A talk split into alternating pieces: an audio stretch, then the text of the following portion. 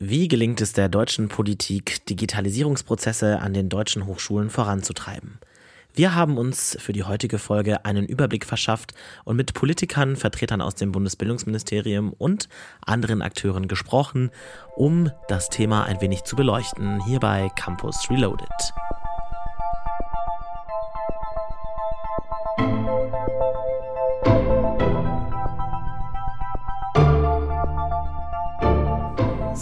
Haben uns mal wieder zu viert zusammengesetzt und ein neues Thema in den Blick genommen. Wir wollen uns heute ein bisschen über die Politik in, äh, ja, in Hinblick auf die Digitalisierung an den Hochschulen ähm, unterhalten hier in Deutschland. Ja, und da haben wir uns gedacht, äh, hören wir uns doch direkt mal an, was die Politik, unser heutiger Hauptakteur, denn so selbst zu sagen hat. Und wir haben uns zuerst äh, mit dem CSU-Mensch Lenz unterhalten und der sagte folgendes.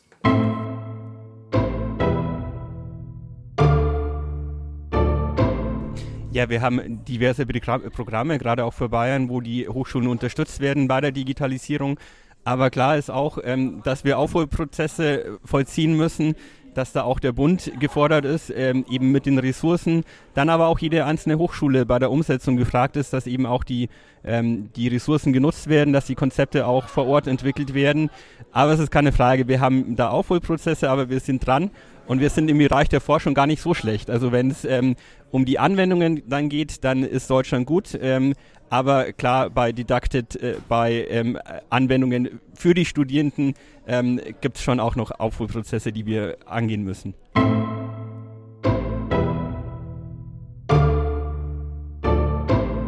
Das war Andreas Lenz, den haben wir in München bei einem Hackathon, Hackathon interviewt.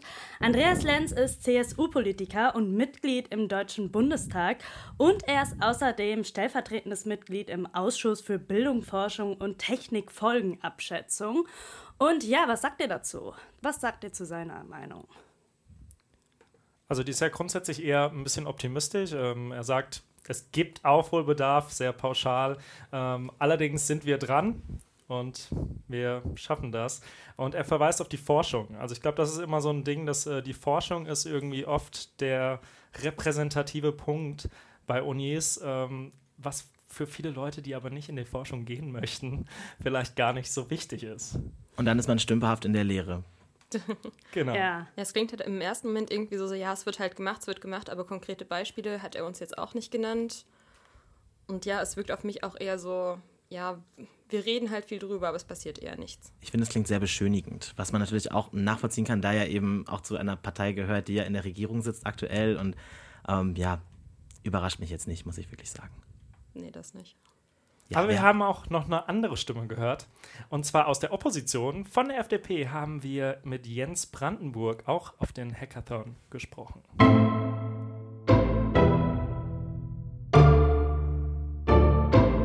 Ich glaube, dass wir in Deutschland jetzt schon viel zu viel Zeit verschlafen. Andere Länder sind uns weit voraus. Das sieht man beim Thema digitale Lehre, aber auch bei Investitionen in neue Technologien, künstliche Intelligenz auch neue explizite Lehrstühle für solche Themen.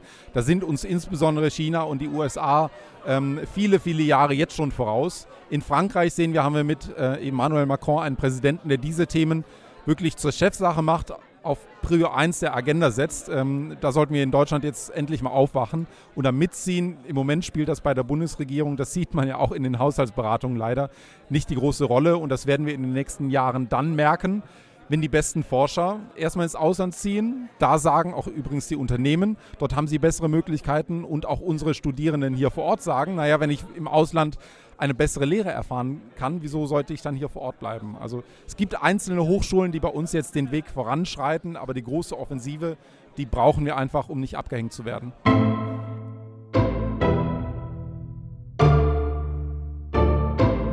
Ja, also eher bedenkliche Tendenzen, die Jens Brandenburg hier skizziert. Er ist bei der FDP im Bundestag der Sprecher für Studium, lebenslanges Lernen und berufliche Bildung und sitzt ebenfalls im Ausschuss für Bildung, Forschung und Technikfolge.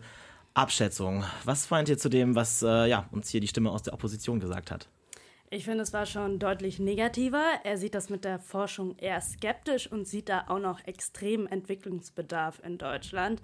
Ähm, ja, von der Didaktik wiederum ganz zu schweigen. Also man merkt, dass die FDP da deutlich pessimistischer drauf ist als die CSU. Mhm, was mir auf jeden Fall auch noch aufgefallen ist, ist halt, dass er Emmanuel Macron als sozusagen Vorreiter der Digitalisierung in Europa sieht. Und da habe ich jetzt auch noch mal heute gegoogelt und festgestellt, dass er sogar vor kurzem erst noch mal was darüber gesagt hat. Also er meinte zum einen, äh, KI wird viele verschiedene Geschäftsmodelle verändern. Es ist, ähm, es ist der nächste es ist der nächste technologische Umbruch. Wenn wir unseren eigenen Weg, unsere Gesellschaft und die Kultur verteidigen wollen, dann müssen wir einen aktiven Teil der KI-Revolution sein. Da wir Innovationen nicht blockieren wollen, ist es besser, sie direkt in Angriff zu nehmen. So, so viel dazu. Und dann auch noch hat er jetzt vor einigen Tagen wohl 1,2 Milliarden Euro in ein AI for Humanity, also ein KI-Aktionsprogramm gesteckt. Also man merkt halt schon, Frankreich nimmt da echt Geld in die Hand, um das ein bisschen voranzutreiben.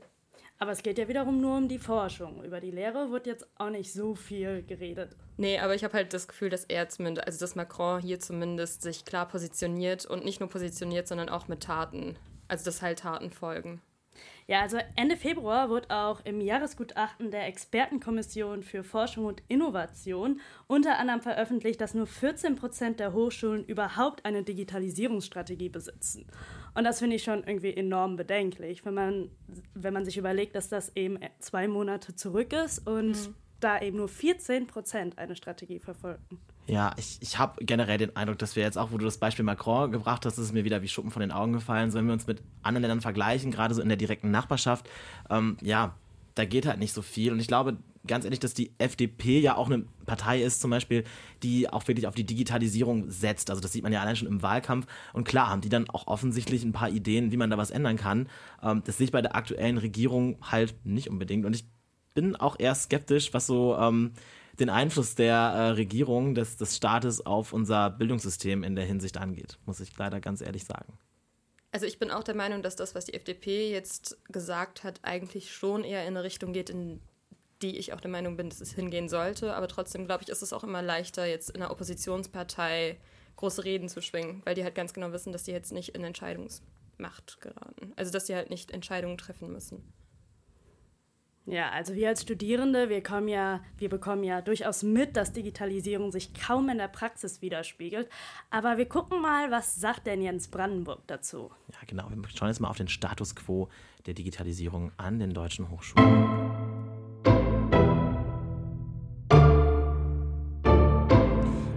Ja klar, also ich glaube, es sind teilweise andere Instrumente. Ähm, man wird in der Grundschule sicher andere Dinge machen als an den Hochschulen. Aber ein Beispiel mit den 3D-Brillen haben wir ja heute, finde ich sehr beeindruckend.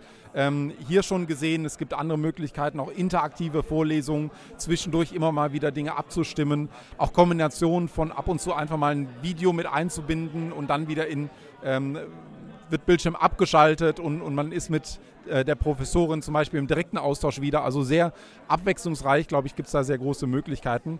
Ähm, das kann man an Hochschulen nutzen und ich glaube, ein Punkt, der sogar sehr viel stärker relevant wird an Hochschulen als an Schulen, ist die Möglichkeit, international zusammenzuarbeiten. Also per Videokonferenz mal Experten aus San Francisco mal schnell dazu zu schalten. Ähm, das wäre ohne die Digitalisierung ja schwer möglich wenn man nicht erstmal wochenlange sehr, sehr teure ähm, Reisen rund um die Welt macht. Die Möglichkeiten sollten wir viel stärker nutzen.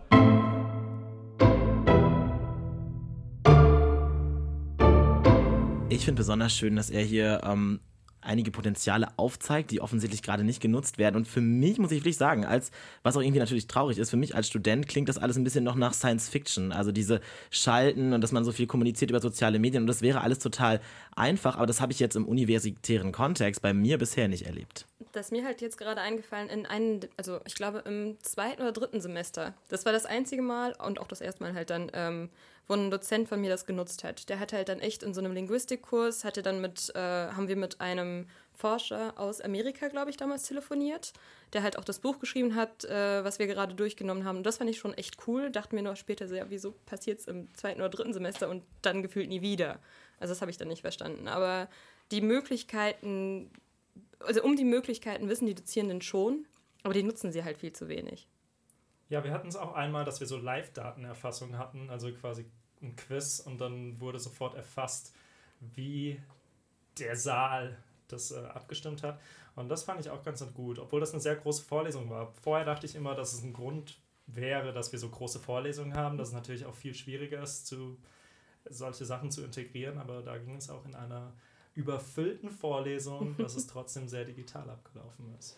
Ich habe da auch mal wieder eine Zahl zu. Und zwar aus dem Jahresgutachten geht auch hervor, dass nur 13 Prozent der Hochschulen derzeit neue digitale didaktische Instrumente überhaupt nutzen. Ja, und ich meine, man muss ja ähm, auch dann einfach mal die, die Lehrenden im Blick haben, so wie du auch gesagt hast, Annick. Das hängt dann immer ganz stark davon ab, bei wem man eigentlich gerade im Kurs sitzt natürlich. Ne? Ob die Person dazu fähig ist, Digitalisierung zu nutzen, wie sie sie nutzt, wie sie sie in den Kurs einbaut, ob es dann überhaupt auch Sinn macht. Oder auch Philipp, was du gesagt hast. Ich meine, überfüllte Vorlesungen, das wäre doch eigentlich der Anlass dafür, da mal anders zu denken und da eben auch so digitale, digitale Lösungen, wie zum Beispiel so ein Screening anzubieten, sodass da eben auch mehr Studierende das von zu Hause aus sehen könnten. Also es könnte natürlich auch sein, dass es vielleicht mit den einzelnen Studiengängen oder mit den einzelnen Fächern zu tun hat. Weil was mir jetzt gerade aufgefallen ist, ist halt, dass wenn irgendwie mal inno etwas Innovativeres passiert in meinem Studiengang, dann ist es meistens immer in Bezug zur Linguistik. Und die Linguistik habe ich zumindest das Gefühl, dass die einfach ein bisschen internationaler funktioniert als jetzt zum Beispiel NDL, also neuere deutsche Sprache oder ältere deutsche Sprache. Das heißt also, ich glaube schon, dass das sehr viel damit zu tun hat, wie die Forschung an sich auch auf diesen Austausch mit anderen äh, Universitäten zum Beispiel blickt. Wir wollen hierzu natürlich auch mal die andere Seite hören. Wir haben auch mit Andreas Lenz über den aktuellen Status der Digitalisierung an den deutschen Hochschulen gesprochen. Und ja, das ist das, was er uns gesagt hat.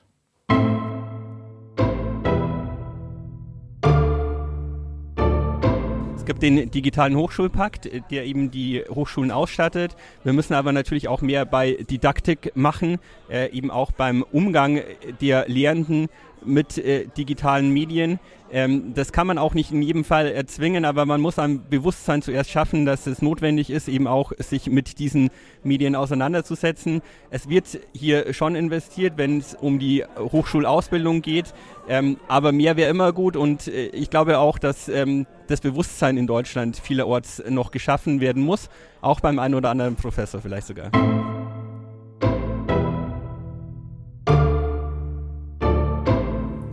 Muss jetzt mal eine Lanze brechen für die deutschen Politiker. Äh, mir gefällt es auf jeden Fall schon mal besser, dass beide davon sprechen, dass sich die Didaktik verbessern muss. Also wir haben ja eben von Macron gehört, dass man in KIs investieren muss, aber das äh, betrifft ja nur wenige. Die Allgemeinheit, glaube ich, profitiert erstmal davon, wenn sich die Lehre verbessert, wenn die realitätsnäher ist und wir das lernen, was wir wollen und dass man nicht am Ende des Studiums sagt, äh, das Beste in meinem Studium war der Excel-Kurs und den habe ich nur nebenbei als Studium integral angerechnet bekommen. Also ich weiß jetzt nicht, ob ich zu 100% zustimmen würde, dass die meisten Menschen mehr von der Lehre hätten. Also doch klar, wenn wir jetzt nicht nur von der Hochschulbildung sprechen, sondern insgesamt vielleicht schon, aber ansonsten glaube ich schon, dass KI eigentlich für uns alle relevanter ist, als wir es vielleicht wahrnehmen. Also jetzt auch Google oder sowas funktioniert ja auch mittlerweile schon über KI, ohne dass wir uns dessen überhaupt bewusst sind. Aber, Aber wenn du neuen, jungen Menschen nicht die digitale Welt näher bringst und sei es jetzt in der mhm. Didaktik, wie man das mit einbauen kann, wie sollen die dann jemals mit KI umgehen können? Du musst es ja auch dann, mhm. KI wird ja für die Gesellschaft, für die Masse produziert am Ende. Ja, genau, aber das ist halt das, was ich meine. Ich glaube, dass KI eigentlich schon sehr, sehr viele Leute erreicht, auch jetzt schon, ohne dass wir vielleicht dessen bewusst sind. Und klar, wenn man jetzt die Lehre anpassen würde und besser machen würde, könnte man auch KI und alles, was daran hängt, halt verbessern. Man muss ja auch einfach dauerhaft durch die Lehre Leute schaffen, die überhaupt an solchen genau. Dingen wie KI forschen. Ja? Mhm. Und ähm, ich meine, ich finde den, den Ansatz, sage ich mal jetzt auch sehr beruhigend, dass man da quasi auch von unten her denkt, dass man sagt, man muss didaktisch bei den Dozenten ansetzen und das, ja, dem quasi ein bisschen Zeit geben. Das ist dann natürlich so eine Sache. Dann dauert es halt viel länger und dadurch sind wir wahrscheinlich dann auch langsamer als zum Beispiel Frankreich, ne, so wie wir es ja jetzt auch schon festgestellt haben. Ähm, ja, aber ich, ich glaube schon, dass da sehr viele Potenziale sind, die auch einfach nicht genutzt werden. Das habe ich auch so ein bisschen zwischen den Zeilen gelesen, bei denen was die da so uns erzählt haben, ja. die Politiker. Also es klang für mich auch ähm, wirklich so, als würde er ein bisschen beschreiben, dass die Deutschen etwas scheuer wären, wenn jetzt zum Beispiel, was jetzt zum Beispiel neue Te äh, Technologien angeht. Also dass man halt eher immer mit Scheuklappen läuft, als sich erstmal so rundherum umzugucken. Sehr kritisch einfach genau, dran geht, ja. Genau. Ja, er hat ja auch angedeutet, dass die Professoren manchmal genau. da nicht so ganz gut drauf reagieren. Und das ist ja auch ein Riesenproblem dann. Man schreibt den ja nicht vor, ihr müsst jetzt das und das machen. Nee, nee und, und wenn man es dann vorschreibt, dann ist es halt so richtig geil. Dann kriegt man halt einfach nur so eine PowerPoint mit super überfülltem Text Und dann war das das halt mit der Digitalisierung. Ja, und gerade in der Hochschullandschaft sind die, die einzelnen Hochschulen ja auch extrem autonom natürlich und mhm. die einzelnen Professoren dann auch nochmal. Und da geht es dann wirklich auseinander von, von noch so, sage ich mal, von Herrschaften, die da mit dem Handapparat arbeiten, bis hin zu denen, ja, genau. die eben nur noch über, über Dropbox und äh, ja, neue Wege gehen. Also ich hatte auch in meinem Bachelor auch einen Kurs, das war halt die Ausnahme, aber da haben wir wirklich alles über Dropbox kommuniziert. Wir haben nicht mal die, ähm, die internen Sachen genutzt, die die Uni anbietet, ne? also die Lernplattform, sondern wirklich nur über sowas kommuniziert, weil der Dozent sich einfach damit ausgekannt hat, weil er wusste, wie man es nutzen muss und das auch einfach für besser befunden hat. Und ja, so passiert es dann. Aber eigentlich fast jede Uni besitzt mittlerweile ein eigenes IT-System, sei es jetzt Clips oder Elias oder irgendwie sowas. Und eigentlich gibt es bei Clips ja auch, oder ist es jetzt Elias, ich weiß es gar nicht genau, diese Gruppenfunktion, dass das man Elias, mit anderen ja. Studierenden im Prinzip so ein Forum aufmachen mhm. kann oder sowas. Hat das jemals schon mal einer von euch genutzt? Ja, auch wieder in Linguistik. Also da haben wir es echt ein paar Mal genutzt sogar, dass man halt die, ähm, sei es jetzt zum Beispiel für Referatsgruppen, dass man dann die Gruppen auf Ilias zusammenstellt und dann halt auch der, die Kommunikation immer so hat, dass der Dozent mit reingucken kann. Ich glaube, du bist jetzt die Erste, von der ich das höre. ich ich habe es passiv genutzt. Also ich habe hab keine Fragen dort gestellt, aber habe mir die von anderen manchmal durchgelesen. Mhm. So, Bei mir war da eine einzige Frage mal und dann kam auch nie eine Antwort. Ah nee, wir haben das echt, also auch für einen Kurs, den man halt, äh, wo man nicht unbedingt immer hin musste, das war halt eher so ein Online-Kurs. Da wurde halt wirklich alles online geladen und dann äh, war so ein, also sozusagen so eine Art Seminar, aber halt online. Dass halt wirklich alle Fragen, die bei diesem Text jetzt zum Beispiel aufgekommen sind, die dann innerhalb diesem Forum darüber diskutiert wurde und Fragen beantwortet wurden von der Dozentin. Also ich habe mir dieses ganze Tool in über fünf Jahren Uni Köln nicht mal angeguckt. Gebe ich ganz ehrlich Rede. zu. Ähm, es, es, ist dann in der Realität dann eben doch so, dass man dann auch wieder auf so Sachen wie, sag ich mal, WhatsApp oder ja. Facebook zurückgreift. Man spricht sich halt kurz mit den Leuten direkt im Kurs ab und ähm, kommuniziert dann eben über diese Wege, die man halt einfach auch gewohnt ist, weil es, denke ich, einfach auch in den Alltag integriert mhm. ist. Ähm, ich meine, so wie das bei uns an der Hochschule ja auch ist, man hat Webmail, Elias und Clips, drei Line-Lernsysteme, das ist einfach nicht zeitgemäß. Und deswegen glaube ich, weicht man da einfach auch was ganz anderes aus und schaut, dass man das nicht nutzen muss. Aber ich glaube, das ist halt genau das Problem. Ich glaube, Elias könnte eigentlich viel integrativer arbeiten, wenn wir einfach darüber Bescheid wüssten, wie wir es nutzen sollen. Weil man könnte auch über Elias dieselben äh, E-Mails zum Beispiel kriegen, wie man über Web äh, Webmail kriegt. Aber dadurch, dass halt irgendwie kein Dozent oder keine Dozentin weiß, wie das funktioniert, wir das alle nicht wissen, ja, wie soll's, also keine Ahnung, wieso sollte man es denn nutzen? Da sind wir dann wieder bei der Didaktik auch irgendwie, beziehungsweise bei der Vermittlung. Ne? Das ist, ich meine, es ist einfach alles so kein Selbstzweck. Man muss auch wirklich wissen, wie man damit umgeht. Äh, ansonsten bringt es eben nichts. Ne? Man kann es auf den Markt werfen und so. Und ich meine, irgendwann wird da ja auch mal irgendwer gesessen haben, ne? im Bildungsministerium oder wo auch immer und gesagt haben, so, wir ähm, führen jetzt mal Lernsysteme ein oder wir fördern Lernsysteme und wir schauen halt, ich meine, das ist ja schon ein Standard, den man überall hat, würde ich jetzt mal sagen. Also ich, ich wüsste jetzt nicht von einer Hochschule in Deutschland, wo man nicht mit sowas arbeitet. Also wo noch alles über Listen an Türen läuft oder so wie das früher halt war, ne, wo man sich dann eintragen musste für Kurse und wo man halt wirklich also nur analog kommuniziert hat.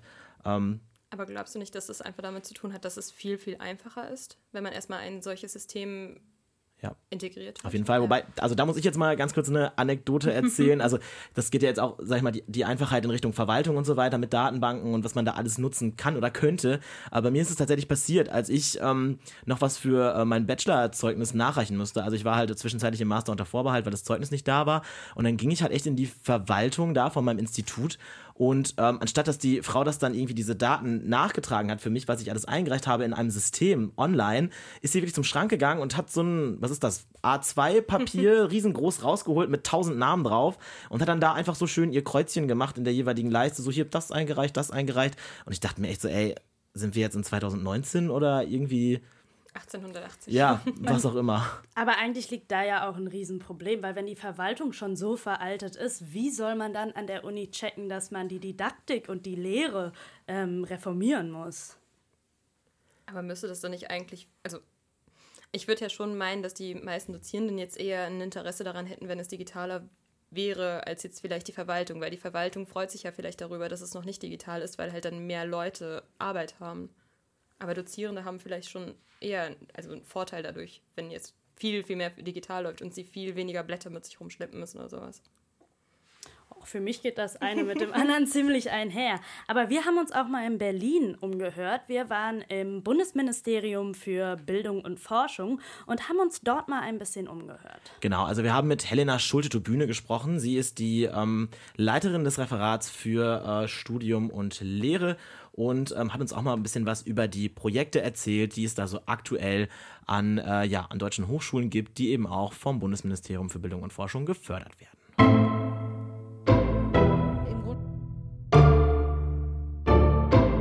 Grunde verfolgen wir drei Ziele. Wir wollen äh, die Qualität der Hochschulbildung verbessern.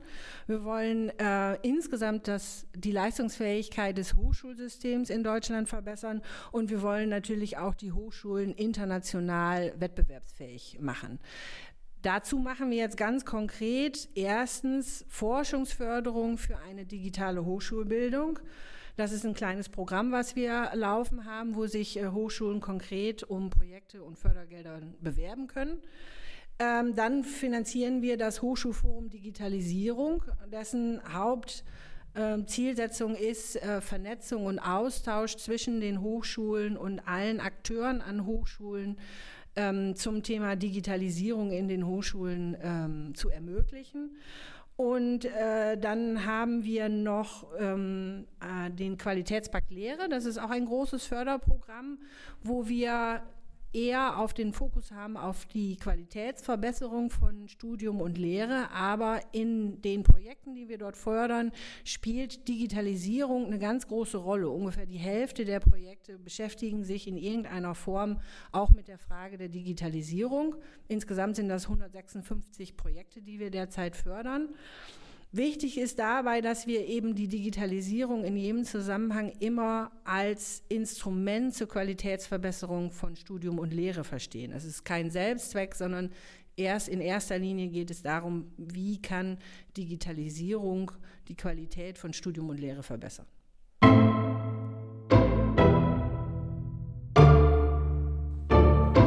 Ja, da hören wir viel von Förderung und Rahmensätzen. Und ich glaube, das ist auch so ein bisschen die Frage der, der heutigen Folge. Wir, wir sind ja in einem System, wo die Politik letztendlich den Rahmen setzt, aber wer ist der Akteur? Ist die Hochschule selbst der Akteur oder kann die Politik überhaupt so wirklich eingreifen? Also sie versuchen es mit vielen Förderungen, geben, sind natürlich auch wichtige Geldgeber, weil es sind ja viele staatliche Unis, aber ja, für mich hat sich das so angehört, als könnte jede Uni, die eine gute Idee hat, sich bewerben und dann werden Gelder freigesetzt. Da bekommt sie Geld, um das umzusetzen, was sie sich so ausgedacht haben. Was mir dabei so ein bisschen fehlt, dass es immer äh, befristete Projekte sind. Das heißt, die sind für drei Jahre angesiedelt und dann, ja, mal gucken, was wir dann machen. Und für mich ist Digitalisierung ist halt ein Langzeitprojekt und ich finde, dass alle Hochschulen ein gewisses Kontingent bekommen sollten und hier, da müsst ihr was Digitales mit anstellen. Ja, ich kann auf jeden Fall deinen Stand Standpunkt nachvollziehen, aber ich glaube auch einfach, dass die Projekte, die dann über so einen bestimmten Zeitraum gefördert und auch nur an einzelnen Hochschulen gefördert werden, so eine Art Pilotcharakter haben sollen auch irgendwie oder so, so ein Vorbildcharakter, dass quasi, dass man das, das, da macht man das, da wird irgendwas eingeführt, irgendwas ausgetestet und andere Hochschulen kriegen das natürlich mit, man tauscht sich aus und dann wird es eben da übernommen. Also das ist, glaube ich, auch so ein bisschen den Ansatz, den hier auch das Ministerium verfolgt, würde ich mir denken, dass es dann quasi nach so einem Schneeballprinzip weitergeht, damit man eben nicht jedes Projekt an jeder Hochschule fördern muss, sondern sich eben da auf bestimmte Dinge fokussieren kann. Aber das ist ja genau das Problem. Wir sehen ja momentan, dass einfach sehr viele Hochschulen einfach einen sehr unterschiedlichen Stand der Digitalisierung haben. Und vielleicht liegt es daran, dass jetzt die einzelnen Universitäten sich untereinander nicht austauschen wollen, weil sie damit Angst haben, dass sie ihre Einzigartigkeit oder was weiß ich was verlieren. Aber ähm, es kann ja auch einfach daran liegen, dass einfach die Kommunikation erschwert ist oder dass es vielleicht nicht die nötigen Kommunikationskanäle gibt, äh, gibt. Und da müsste man ja vielleicht auch einfach mal politisch eingreifen. Ja, also da würde ich die Politik auch in der Pflicht sehen, dass die quasi so den Dialog schaffen, dass die da besser vernetzen, dass die dafür sorgen, dass ähm, ja eben, eben das auch funktioniert, dieses, dieses Prinzip, dass man eben nur einzelne Projekte fördert und das dann eben weitergegeben wird. Ja, ich glaube, da sind, da sind auch ganz viele Defizite, mhm. gerade auch hier bei uns in Deutschland. Ja, und dann auch einfach mal Belohnung schaffen für die Universitäten, die halt diese Pionierprogramme vorangetrieben haben. Also das ist halt auch irgendwie nicht nur einen Grund, sondern auch eine Belohnung dafür gibt, dass man das mit anderen teilt. Es ist vielleicht noch irgendwie mal, keine Ahnung, jetzt nochmal ja. Geld reingesteckt wird oder einen Anreiz schaffen. Genau, irgendwie Anreize Benefits. Halt, ja. Ich glaube, das Problem ist auch einfach, dass die Hochschulen in einem krassen Wettbewerb zueinander stehen und dass die, wenn sie ein gewisses Know-how erlangt haben, das vielleicht auch gar nicht so einfach teilen wollen und das daran scheitert eben schon diese Vernetzung. Ja, das ist genau das, was ich meine, dass man halt dann irgendwie dagegen wirken müsste. Aber sie stehen ja in einem Wettbewerb Forschung. Und das ist vielleicht, vielleicht ist ein Wettbewerb ja auch gar nicht schlecht, wenn man einen Wettbewerb hätte, der auch andere Bereiche abdeckt. Wenn ich zum Beispiel sagen würde, wer ist die digitalste Hochschule, der wird gerankt. Und dann hätte man vielleicht auch einen Anreiz, digitaler zu sein. Also man könnte da sicherlich auch statt Dialog oder auch Dialog, aber vielleicht auch Wettbewerb. Aber die meisten Gelder kriegen, äh, kriegt die Uni, wenn ich mich doch nicht irre, da, also auch dadurch, dass sie sehr viele Studierende hat. Also je mehr Studierende eine Uni hat, desto mehr Gelder kriegt sie doch eigentlich auch. Und natürlich gibt es auch nochmal einen Zuschuss, wenn's, äh, also wenn die Uni gute Forschung macht. Aber ich glaube, das Grundeinkommen machen doch eigentlich die Studierenden aus. Oder? Doch, ich glaube auch. Danach richtet sich auf ja, jeden ne? Fall so der Satz, den die bekommen. Und die Universitäten haben bis jetzt immer die Studenten gut durchbekommen. Die sind damit gut gefahren und da muss halt auch erstmal so ein Bewusstsein für stattfinden, ähm, dass da was verändert wird. Weil wenn man bisher gut gefahren ist, dann macht man das auch in Zukunft. Wir sind hier in ja. Deutschland. Ja, weil momentan hat es auch einfach so ein bisschen so diesen Massenabfertigungscharakter. Also, dass es halt echt auf die Masse der Studierenden ankommt und es geht eigentlich nicht darum, wie gut ist die Bildung und wie gut ist ähm, später eigentlich das Zeugnis, was man in der Hand hat, sondern eigentlich nur sehr, wie viele Studierende hat diese Uni jetzt irgendwie durchgeprescht. Masse statt Klasse. Genau, ja, genau. Ganz eindeutig. Quantität vor Qualität. Ähm, ja, über diese ganzen Unterschiede, die zwischen den Hochschulen bestehen, haben wir mit Frau Helena Schulte-de-Bühne natürlich auch gesprochen. Ja, und sie hat ein bisschen äh, skizziert, dass da natürlich dann auch äh, ja eben diese, diese Differenzen sind, diese Unterschiede sind, dass Hochschulen sich unterschiedlich entwickeln. Sie hat aber auch die Autonomie der Hochschulen betont.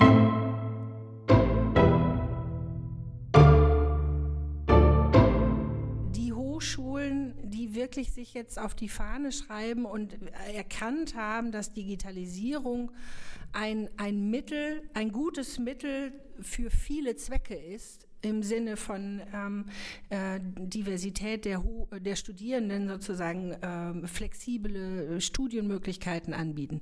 Diese Hochschule kann sehr viel selbst gestalten und kann auch jetzt schon äh, sozusagen die, ihren Weg gehen und muss eben nicht sich äh, an, an äh, quasi an daran halten oder warten, bis alle so weit sind, sondern sie können jetzt schon anfangen. Das ist der große Vorteil äh, der sozusagen der Freiheit und der Nichtstandardisierung, sondern dass man sagen kann, ja, Hochschulen, ihr seid autonom, ihr könnt, wenn ihr wollt, macht.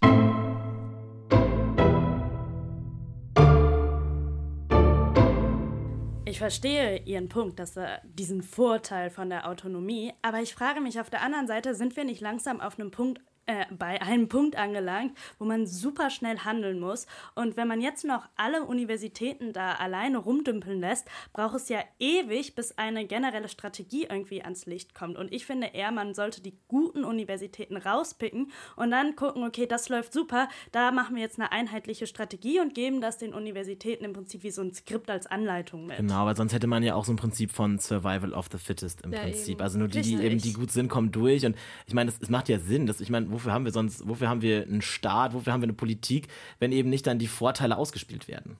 Dafür ist die Dringlichkeit einfach zu groß. Ja, ist einfach schon zu spät. Also das mit dem autonomen Denken war vielleicht am Anfang noch ganz interessant und hätte, also hätte es geklappt, super, aber es hat halt nicht geklappt und irgendwie muss man dann halt mal ich meine, dasselbe Dilemma können wir ja gerade an den Schulen sehen. Ja. Da wurde ja auch erst gesagt, ja, da geht es ja noch um die Länder, dass die diese Strategie verfolgen sollen. Aber hier geht es ja jetzt wiederum um die einzelnen Hochschulen. Das heißt, wir, wir setzen das noch tiefer herab.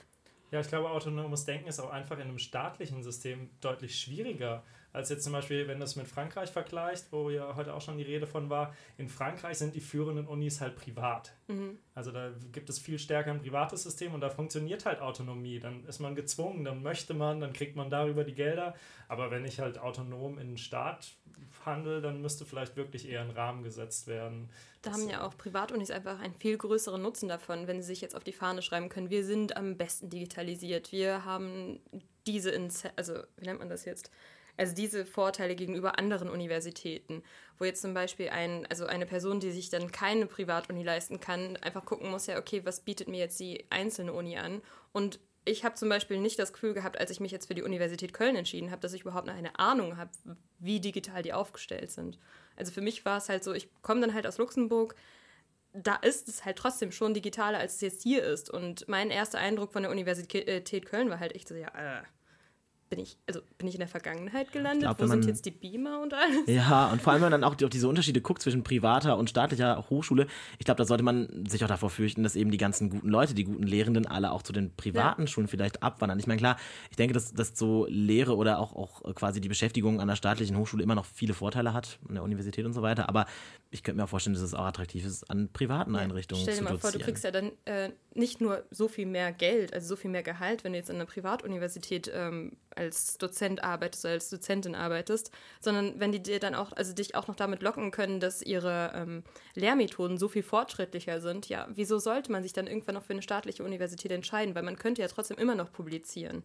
Also man müsste ja jetzt nicht unbedingt an einer staatlichen Universität sein, um publizieren zu dürfen. Genau, und diese Entscheidung können ja viele Studierende gar nicht treffen, letztendlich. Ja. Also Dozierenden können sie wahrscheinlich oft treffen, aber äh, Studierende oftmals nicht, weil es eben vom Geldbeutel abhängt. Und damit mhm. befördert man ja einfach auch wieder viele weitere soziale Probleme, die dann dadurch entstehen würden. Also das ist schon auf jeden Fall was, wo, wie wir ja schon gesagt haben, eine große Dringlichkeit auch auf jeden Fall herrscht. Ich kenne auch einige, die an privaten Hochschulen auch in Deutschland studieren. Und was ich da immer im Gefühl habe, dass der Student mehr im Mittelpunkt mhm. steht. Mhm. Hier an der Universität zu Köln hat man immer das Gefühl, es wird gegen eingearbeitet, weil da so viel Bürokratie ist. Und dann kann man nicht mehr zur Prüfung zugelassen ja. werden, wenn man sich einen Tag zu spät angemeldet hat, obwohl irgendwie noch vier Wochen Zeit sind.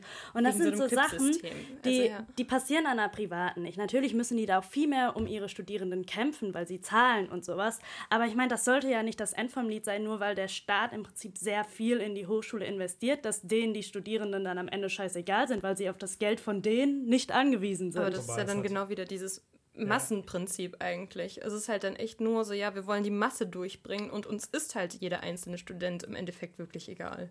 Also so wirkt es auf jeden Fall dann. Ja, es ist natürlich aber auch schwer, da muss man die staatlichen Schulen vielleicht in Schutz nehmen, dass wenn du hunderte Studierende ja, hast, Fall. also in einer privaten Schule, alle, die ich kenne, die an der privaten Hochschule studiert haben, die kannte der Dozent mit Namen. Mhm. Mich kannte nie ein Dozent mit Namen, logischerweise. Und dann ist es auch einfacher, dass du dich als Student im Mittelpunkt fühlst des Geschehens, glaube ich. Also ob das nicht vielleicht auch was mit der Größe zu tun hat. Ähm das ja, glaube ich auch, aber wenn ich hier manchmal irgendwelche Sekretärinnen anrufen oder Sekretäre, was ist das? was ist der männliche Begriff davon? Wir wollen ja hier politisch Sekretär. korrekt bleiben. Sekretär? Sekretär? Ja. Sehr gut, wieder was gelernt. ähm, dann werde ich immer so abgespeist. Die hören mir überhaupt nicht richtig mhm. zu. Die sagen, nee, keine Chance mehr, es gibt keinen Sprechstundentermin mehr und das ist für ein halbes Jahr ausgebucht. Und wenn man irgendwie spontane Frage hat, ist das nicht möglich und das kann ja irgendwo nicht sein. Ich war jetzt auch zum Beispiel dann äh, Anfang des Semesters einfach so krank, dass ich halt nicht zur Uni konnte, wusste darüber, also wusste halt darum Bescheid, dass ich nicht gehen kann. Mit Fieber kann man halt nicht zur Uni. Hab dem Dozenten eine E-Mail geschrieben, der hat mir nicht mal geantwortet, als ich dann die nächste Woche da aufgetaucht bin und dann meinte so, hey, tut mir leid, ich konnte nicht anwesend sein, ich habe Ihnen E-Mail geschrieben, die haben mir nicht mal geantwortet. Dann kriege ich noch eine schnippische Antwort, so ja, ähm, nicht mein Problem. Wenn sie nicht da sind, muss ich jetzt mir nicht mehr Arbeit machen. Ich also ich dankbar. glaube, von diesem Kampf Studi gegen Dozent, da kann jeder von uns wahrscheinlich äh, Geschichten erzählen.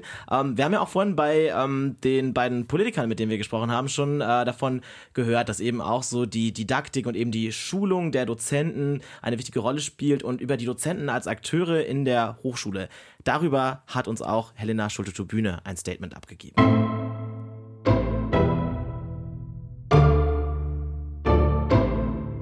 Also wir haben auch im Qualitätspakt Lehre in den Projekten gibt es gezielt äh, äh, Programme, die sich damit beschäftigen, äh, worin und wie äh, Hochschulpersonal gezielt geschult wird, um sowas machen zu können. Ähm, ich sehe die, ich sehe die Herausforderung. Ich kann auch bis zu einem gewissen Grad sehr gut verstehen, dass es viele Leute gibt, die sehr zurückhaltend sind. Das ist übrigens nicht nur auf Ebene der Hochschulprofessoren so, sondern ähm, gerade ganz aktuell habe ich ein, ein Schreiben eines Studierenden bekommen, der sich dafür einsetzt, sozusagen Studieren ohne Digitales zu ermöglichen. Er, sozusagen, der dafür wirbt, dass beides möglich ist.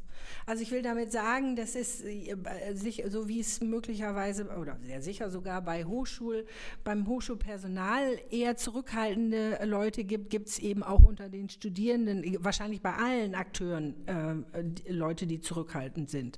Und äh, die Aufgabe ist es natürlich auch, alle mitzunehmen. Das heißt, man manchmal glaube ich auch, so sehr wir äh, möchten, dass die Digitalisierung möglichst schnell voranschreitet, sie muss so schnell gehen, dass wir mithalten können, aber sie soll auch so schnell gehen, eben um alle mitzunehmen. Ich glaube, das ist ein Punkt, den man mitbedenken muss. Und ich verstehe, dass äh, sozusagen viele Hochschulprofessoren äh, oder Personal auch sagen, dass im Moment, wo wir so hohe Studierendenzahlen haben, wie wir sie haben. Ne? Also wir haben äh, seit Jahren äh, steigende Studienanfängerzahlen. Wir haben die höchste Zahl der Gesamtstudierendenzahl äh, seit, seit Jahrzehnten. Und das deren Fokus natürlich im Grunde auch ein bisschen dadurch gesteuert ist, dass sie sagen, wir haben gerade so viele da, die wir alle gut durch Studium bringen können. Meine Kapazitätsgrenze ist insofern erreicht, was ich in meiner normalen Arbeitszeit leisten kann. Ich sozusagen, ich habe da vollstes Verständnis für. Ähm, also insofern ist im Moment die Herausforderung, diese Prozesse zusammenzubringen und sozusagen das eine zu tun, ohne das andere zu lassen.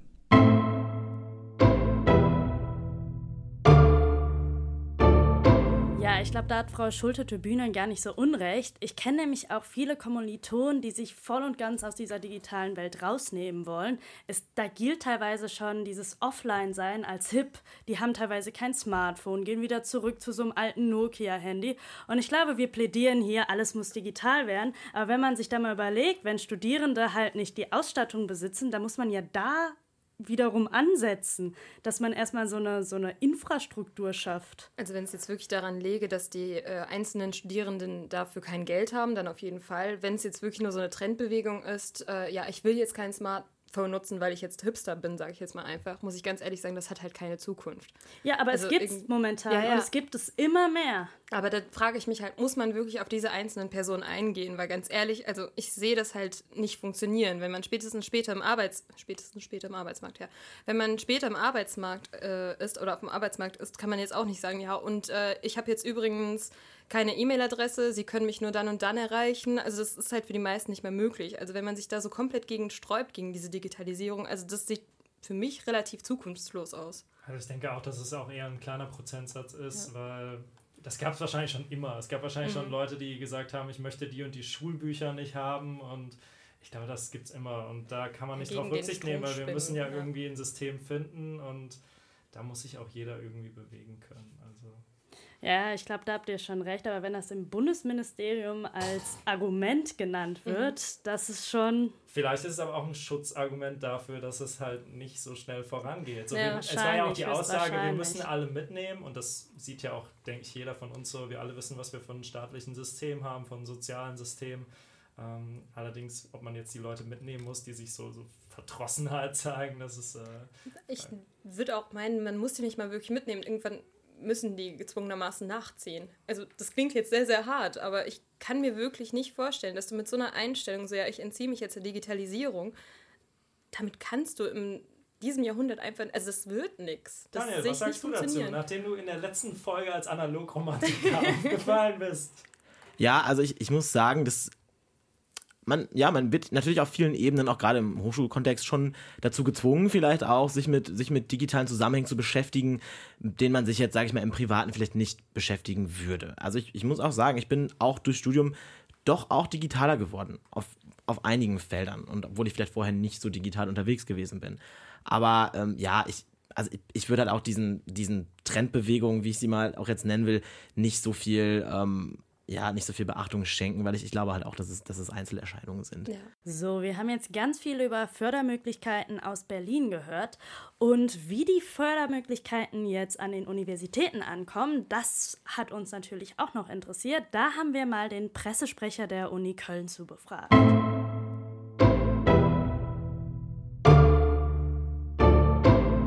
Es ist so, dass Bund und Länder ja immer wieder auch sehr intensiv darüber streiten, was man an Digitalisierungsmitteln bereitstellt. Es ist ein bisschen spät gekommen, es ist etwas, unseres Erachtens auch etwas zu spät gekommen, man hätte da früher Mittel bereitstellen können. Es gibt auch vom Land Möglichkeiten, zum Beispiel die Lehre zu digitalisieren, da sind wir auch mit dabei und versuchen das auch entsprechend zu gewinnen. Äh, es gibt Digitalisierung auch der Lehrerinnenbildung, das ein großes Thema ist. Natürlich sind wir da auch aktiv, aber es ist so, dass es ein, ein großer, großer Berg an Aufgaben ist, der zu lösen ist und da sind sowohl die Mittel als auch der Zeitraum doch etwas schlecht kalkuliert.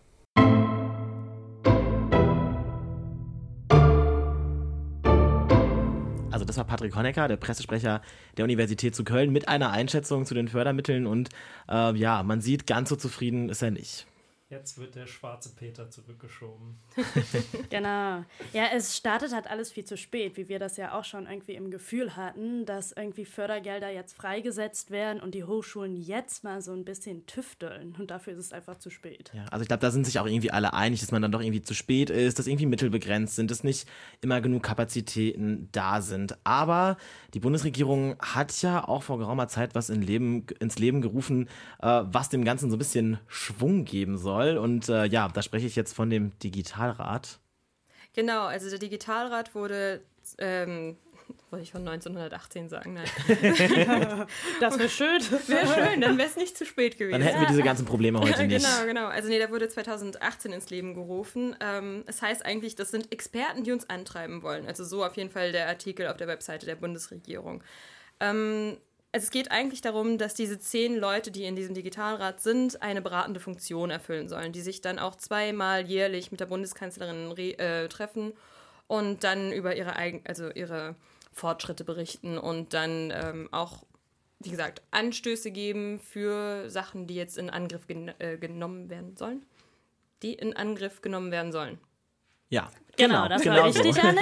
Also ich muss, ich muss ehrlich sagen, ich erinnere mich halt so an dieses Foto, das äh, wirklich viral ging, als der Digitalrat gegründet wurde, wo halt schon überwiegend, sage ich mal, eher ältere Leute, eher auch wo man vielleicht sagen würde, eher spießige Leute, die man jetzt auch nicht so mit digitalen Themen verbindet, einfach, ne? Obwohl ja jeder von denen so ein digitales Thema bedienen soll auf Bundesebene. Da war halt ein einziger, der so, sage ich mal, den man so in den 20ern einschätzen würde, ne? Auch mit kurzer Hose, Cap und so ganz leger. Und natürlich gab es da dann ja auch schon direkt sehr, sehr viel Kritik an diesem Digitalrat. Und ähm, wir haben auch mit jemandem gesprochen, der ähm, den Digitalrat aus einer ähnlich kritischen Perspektive sieht. Wir sind wieder ich würde dann auch sofort einspringen wollen, weil ganz echt, der ist nicht in seinen 20ern. Ich finde auch, der sieht super jung aus, aber der ist wohl trotzdem äh, Anfang der 80er geboren worden und er ist nicht mal der Jüngste in diesem Digitalrat. Es gibt Krass. noch eine Person, die ein Jahr jünger ist und äh, deshalb, also das Durchschnittsalter der, also der Leute aus dem Digitalrat ist halt trotzdem 47 Jahre. Klar, ja. jetzt nicht jung, aber jetzt auch nicht und trotzdem scheint er aber doch am ehesten, ja? Dann ist er einfach der Hippie. Der ja, er, er, er, scheint halt am ehesten als, als jemand, dem man das da zutrauen würde, dass er sich mit solchen Themen ja. beschäftigen würde.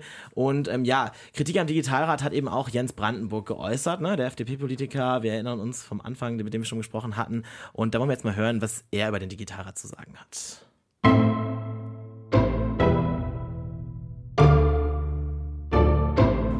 Nein, ich habe nicht den Eindruck, dass der Digitalrat ähm, irgendetwas Digitales in der Bundesregierung voranbringt. Im Gegenteil, ich habe ähm, eher den Eindruck äh, in den letzten Wochen auch gewonnen, dass das ähm, etwas ist, was man schön in die Schaufenster hängen kann, aber hinter den Kulissen nicht wirklich was passiert. Es gibt ja auch im Kanzleramt ähm, mit Dorothee Bär eine Persönlichkeit, die für die Bundesregierung explizit für Digitalisierung zuständig ist. Wir sehen aber insbesondere in Bildungsfragen ähm, dass sie dann beispielsweise behauptet, jeder Schüler braucht ein Tablet. Äh, die Bildungsministerin genau das Gegenteil erzählt und sagt, wenn, dann sollen die Eltern das selbst anschaffen und äh, die, die es sich nicht leisten können, soll es von Hartz IV ähm, äh, bezahlen. Das widerspricht sich 100 Prozent. Also ist ein Ressort mit dem anderen nicht abgestimmt. Ähm, und ich glaube, das bestärkt unterm Strich eigentlich unsere Forderung schon aus dem Wahlkampf zu sagen, wir brauchen, ähm, ähnlich wie das in vielen anderen Ländern ja der Fall ist, mal ein Ministerium, was den Hut aufhat für das Thema Digitalisierung. Es ist eine Querschnittsaufgabe, aber irgendjemand muss auch am Kabinettstisch sitzen und die Verantwortung dafür haben, damit dieses Thema mal vorangetrieben wird. Wenn die Chefin das schon nicht macht, was ein Problem ist, dann muss zumindest auf Ministerebene jemand dafür verantwortlich sein, sonst wird weiterhin nichts passieren.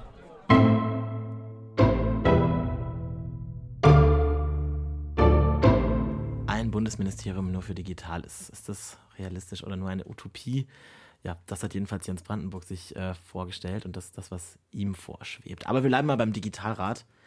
Ja, also nochmal ganz kurz. Also ich würde trotzdem nochmal darauf eingehen wollen, dass eigentlich auch alle diese zehn Personen, die jetzt in diesem Digitalrat sind, wirklich äh, qualifiziert sind. Also es sind jetzt nicht irgendwie Leute, die die aus Nichts gegriffen haben. Da sind äh, zum Beispiel Katrin Suder, jetzt die Vorsitzende dieses Vorrats, äh, dieses äh, Digitalrats.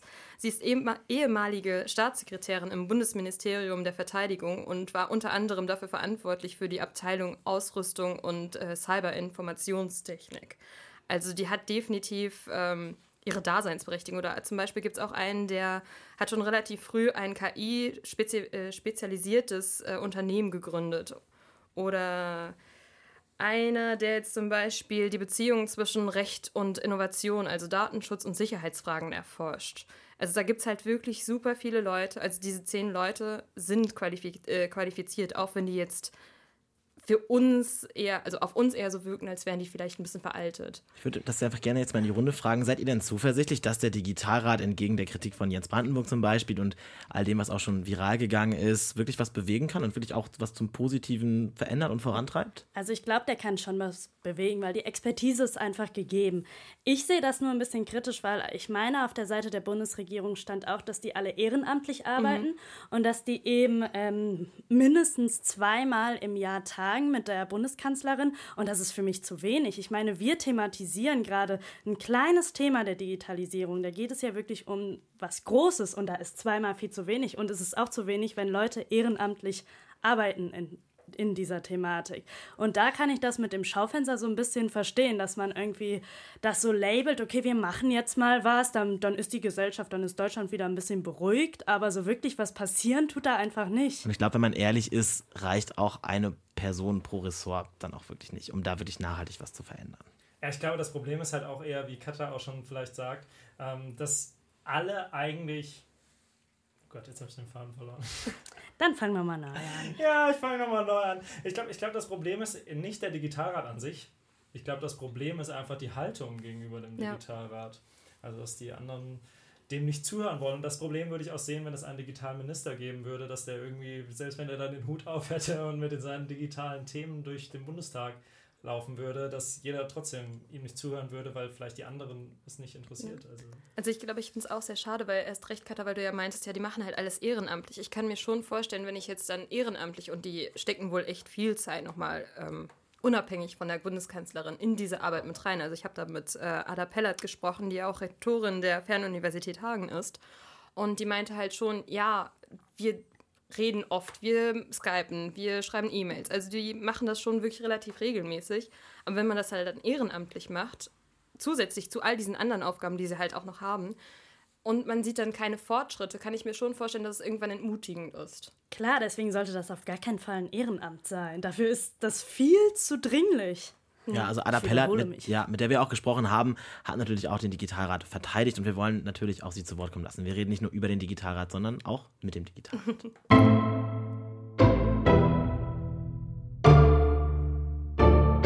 Es ist ja nicht so, jetzt habe ich einmal das Phänomen Digitalisierung durchdacht, jetzt gehe ich und setze es um.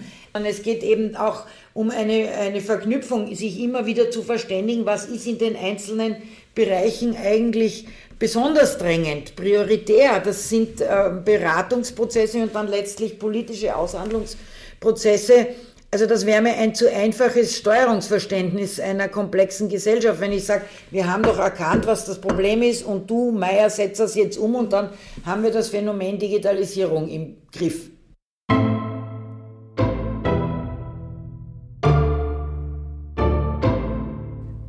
Jeden Fall noch Redebedarf besteht. Klar, dass auch jetzt wirklich viel, ähm, viele Leute schnell darüber informiert werden müssen und dass deshalb auch dieser Digitalrat eine Daseinsberechtigung hat, verstehe ich auch.